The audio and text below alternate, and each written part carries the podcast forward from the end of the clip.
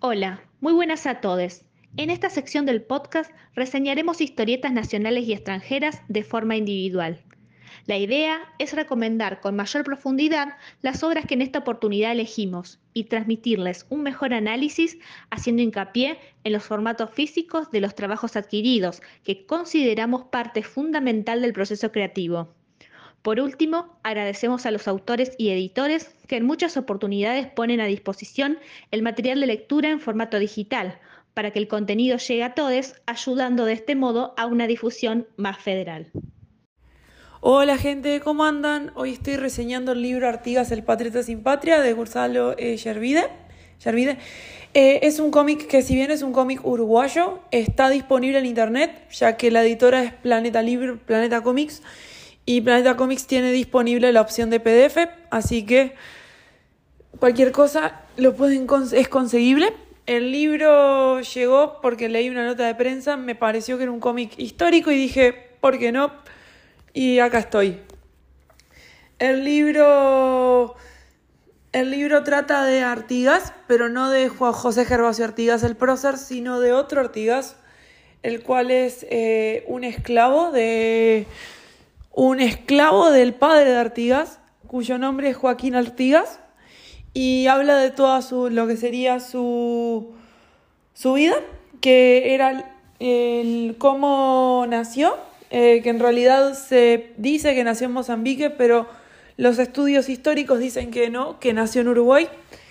Y está muy bueno porque rescata el personaje del olvido y también muestra el proceso de independencia de Uruguay desde otro punto de vista. No desde el punto de vista de José Gervasio Artigas, el que todos conocemos, sino desde el punto de vista de una persona negra, esclava, y que incluso fue uno de los libertadores de los 33 orientales que logró la independencia de, de cuando fue la batalla de la independencia de Brasil y cómo también el mismo fue olvidado en la historia y lo que se busca es rescatarlo del olvido y poder reseñar sobre eso. La verdad, me pareció recontra interesante y me pareció algo que está muy bueno para alguien que quiere saber un poco más de historia y, y no solo se conforma con los libros oficiales y quiere buscar más información sobre lo que fue los negros, los esclavos en el siglo XIX, principio del siglo XIX. Está muy bueno eso y la verdad lo re recomiendo para el que quiera leer algo diferente en historia. No lo recomiendo para gente adolescente porque hay un par de cosas que están medio subidas de tono, me pareció a mí. Y que no es, no es como para un gurí de 11, 12 años. Capaz que un adolescente sí, pero no para un niño. Y tam, lo recomiendo porque la verdad vale la pena. Buena gente, ¿cómo están? Soy Martín Ibáñez eh, en el día de hoy les voy a hablar de una historieta en particular que pertenece a una editorial la cual yo desconocía, voy a ser sincero, estoy hablando de la editorial del nuevo extremo, que por lo que estuve viendo no se dedica exclusivamente a la publicación de historietas, sino también a otro tipo de contenido. Y bueno, en la historieta que me corresponde hablar hoy es Inmune. Eh, cuyo guion corresponde a Alexis Puig, el cual, bueno, muchos ya deben conocer por su trabajo en la televisión o en la radio, y el dibujo corresponde a Pablo Canadé. Ambos ya habían trabajado juntos en la ilustración de Hollywood Sangriento y bueno, acá eh, trabajan en esta historieta que lo hacen de, dentro de todo. Creo que la dupla se acomoda bastante bien. Em, ¿De qué trata? Inmune. Eh, es un librito cortito se lee bastante rápido. Está planeado para hacer una trilogía, así que esta es la primera parte. Eh, entonces, algo que yo le reprocho un poco, pero me siento un poco injusto por, por criticarle esto, es el desarrollo de los personajes. Hay muchos personajes y muy variados y muy interesantes desde el diseño y desde lo que proponen, pero la realidad es que están muy poco desarrollados, sus personalidades, sus motivaciones. Em, la vida de ellos, no sabes casi nada, eh, está muy poco desarrollado, pero me siento muy injusto porque justamente, como dije antes, esto es un primer número de tres. Se supone que en los dos siguientes se van a desarrollar mucho más. Así que ese lado lo puedo perdonar. El dibujo es bellísimo, el dibujo de, Pablo es no solamente que es muy bueno, sino que también bien los colores se, se amolda muy bien. Tiene una onda muy, muy mundo apocalíptico, pero ciudad en ruinas, con las paredes llenas de graffiti y esas cosas, la, verdad que, me encanta. El estilo, estilo tan alternativo de los personajes. Hay una chica que es cosplayer, hay, hay una, onda que tiene una onda media pirata.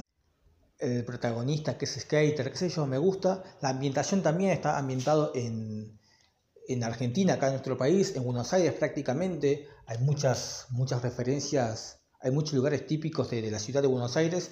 Una Buenos Aires bastante en ruina, igual de todas maneras, pero eh, se, nota, se nota los lugares. Pasa esto también con el, Eternauta y muchas tantas otras historietas, ¿no? Si bien la, ambientación es en Argentina, es una, ambientación muy para el que vive en Buenos Aires, muy para el porteño.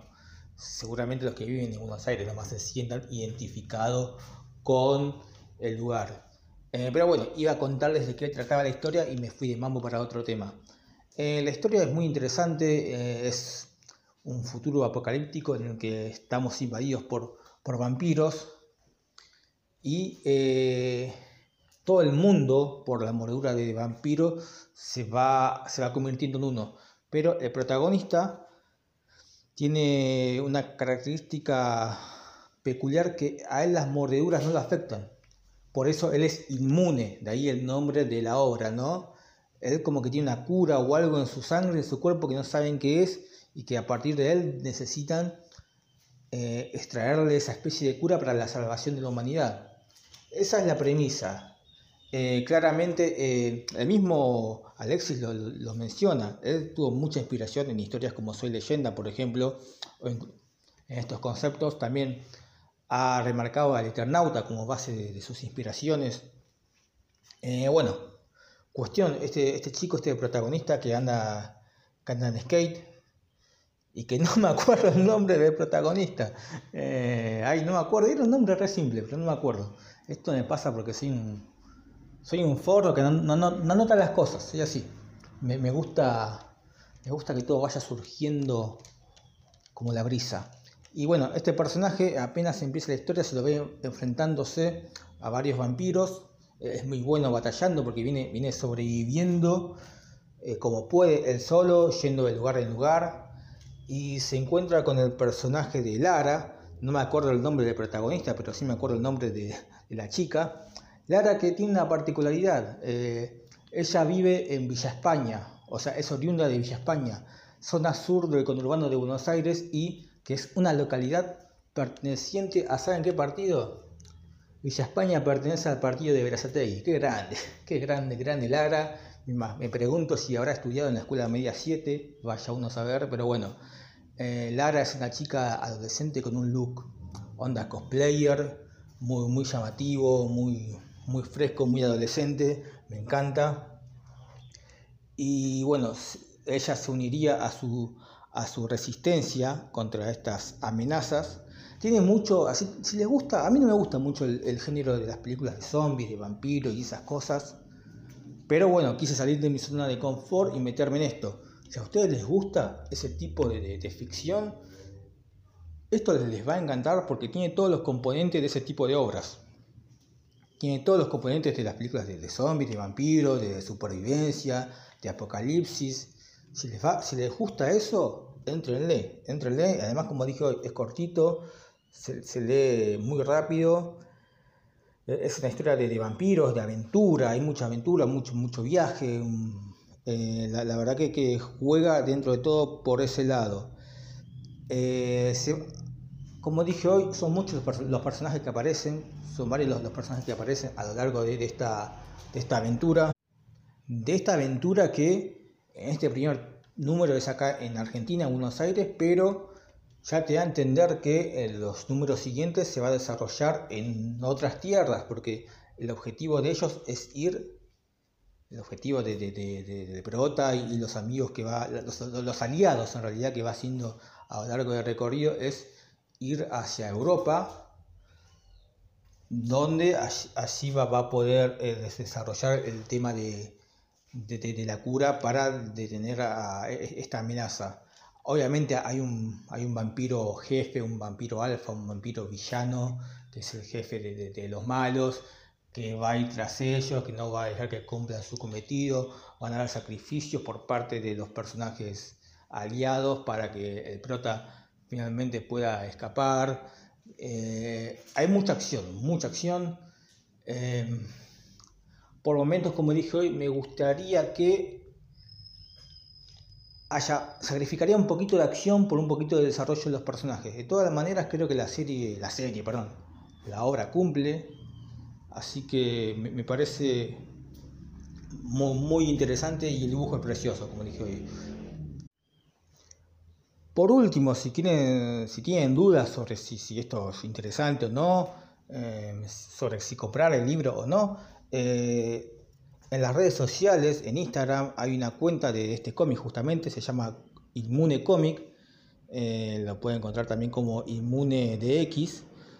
Eh, pero bueno, Inmune Comic sería la, cuenta de, Instagram y ahí hay muchas... Es muy interesante porque además de ver imágenes del cómic que, para que tengan una vista, un pantallazo de cómo se ha dibujado y de qué va más o menos, hay muchos reels de, de Alexis y de Pablo contando cómo se les ocurrió hacer la obra, sus influencias, parte del proceso y de las cosas que se vendrán. Está muy bueno eso, así que pueden meterse ahí, seguirlo. Así que bueno, esto sería Inmune de la editorial, ahí me olvidé de la editorial, ahí está, del nuevo extremo, del nuevo extremo. Interesante, la verdad, también cuenta con, el prólogo de ambos, tanto del dibujante como del guionista, así que bueno, entrenle, eh, Inmune, esta fue mi, mi reseña. Espero que les haya gustado. Buenas tardes a todos, soy Federico López y esta semana estuve leyendo los últimos días del Graf Spy de Rodolfo Santullo y Marco Vergara. Esta historieta cuenta de manera ficcionalizada los últimos días de, como dice el título, del Graf Spy, que es el, corazado de bolsillo Admiral Graf Spy, que en 1939 este barco que es nazi, alemán, eh, termina enfrentándose a los buques de, de la manera de, Inglaterra, de Gran Bretaña, y termina, eh, bueno, termina siendo, como arranca la historieta, eh, bombardeado y, bastante, termina con un montón de heridos de su tripulación y con un montón de desperfectos en el barco, entonces lo tienen que arreglar y terminan de alguna manera parando en el barco, en el, en el muelle y en, Montevideo, en Uruguay, y lo que tiene que hacer, lo que va a contar esta historieta, es decir, bueno, utilizando ese suceso histórico que realmente pasó, cuentan cuál fue eh, la, la, explicación o la justificación de por qué este barco nazi termina en un puerto neutral, en un país que no participó de la guerra, y por qué hay un, todo un entramado que lo que de manera bastante inteligente Rodolfo Santulo hace que esta historieta se termine trabajando de esa, manera. Es como, utilizando el contexto histórico, hace como una historieta que es como de espías, donde varios personajes terminan eh, involucrándose sobre un misterio que tienen que resolver. Hay espías, hay doble agente, aparece el gobierno de Uruguay, aparece el gobierno de Inglaterra.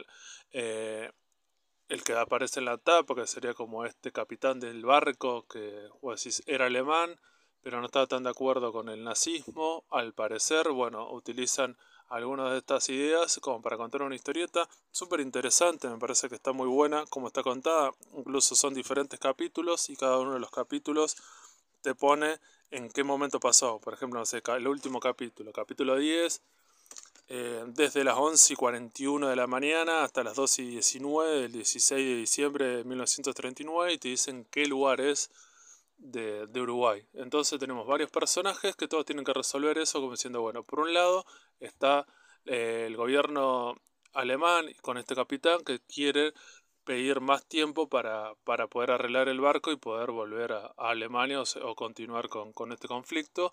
Y por el otro lado, el gobierno de Inglaterra, que presiona de alguna manera al gobierno de Uruguay diciéndole que no, que este es un país neutral y que no pueden darle más de dos días para, para que estén en el, en el muelle y que después de eso se tiene que ir.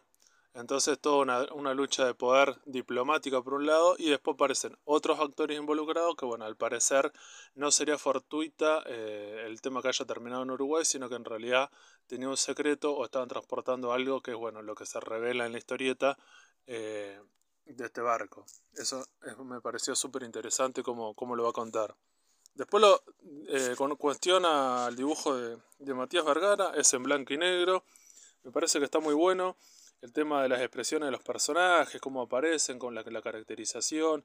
Eh, son todos unos negros con unos grises.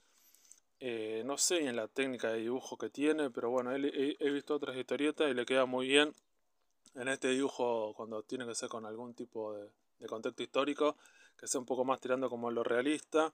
Me parece que está muy bueno como, cómo caracteriza todos estos personajes, la acción, porque ya sabemos la historia, que decir, ¿qué terminó pasando con este barco? Bueno, lo terminaron de hundir eh, en el puerto, o sea, en Uruguay, pero bueno, tenemos que saber, acá estos autores ensayan de alguna manera otro tipo de historia. Después me parece como historieta creo que está buena, eh, hay información, sobre lo que está pasando, estos personajes, estos diálogos, me parece que son bastante creíbles, es entretenida la historia, es más que nada como una historia de un poco de romance, pero es más que nada como una historia de, de, espías. Y por último, que tiene que ver con la edición, la edición de Historioteca tiene solapas, donde aparecen la biografía de los autores, que siempre eso se, se agradece, tener información, que no que... Hoy en día sabemos que está en internet y la puedes buscar, pero bueno, yo cuando compro un libro me gusta que esa información esté en el libro. Que tenga una buena, un prólogo, que tenga un epílogo, que tenga algunos extras que, complementen esa lectura, si tiene un contexto, que esté la biografía de los autores, me parece que suma, porque voy a decir de esa manera es más fácil para mí y por eso estoy comprando una edición en papel. Como decía, la editorial, la historioteca, lo saca de, de Marcelo Pulido, lo saca este libro en el 2008. Pero esta edición no, en realidad, eh, perdón, eh, en el 2021. ¿Por qué dije 2008? Porque en el 2008 el grupo editorial Estuario y Belerofonte de Uruguay lo publican. Después hacen una segunda publicación en el 2013 y con una tapa variante, una edición aniversario. Y esta, lo que tiene la edición Uruguay, hay tres tapas diferentes de esta edición y es interesante cómo en esta nueva edición, que sería como un rescate. No es un rescate porque no fue editado previamente en Argentina, pero bueno, digamos que no es tan fácil a veces conseguir desde Argentina ediciones uruguayas. Esta sería como una nueva edición para Argentina, para el mercado argentino, por una editorial argentina, donde está bueno que, hayan elegido otra tapa diferente. Entonces tenemos de esta misma historieta algo bastante raro para, para el mercado local. Tiene cuatro tapas diferentes. Y después lo otro que tiene la edición, que no sé la, edición uruguaya si la tendrá, me imagino que sí, es que hay todo, aparte, hay todos unos extras, que incluso hay un epílogo, eh, hay unos anexos, hay dos páginas que tienen que ver con una publicidad, como diciendo, bueno, la historieta antes de salir, eh, eh, hicieron dos páginas tipo como muestra, propaganda, publicación, y es interesante que, que porque después esas dos páginas de, no aparecen en la historieta, pero bueno, me parece que está bueno como extra que lo hayan puesto. Y después los otros extras, es interesante que bueno, aparece la campaña del Graf Spee en un mapa, diciendo de dónde salió Alemania y todo el recorrido que hizo, eso siempre está bueno.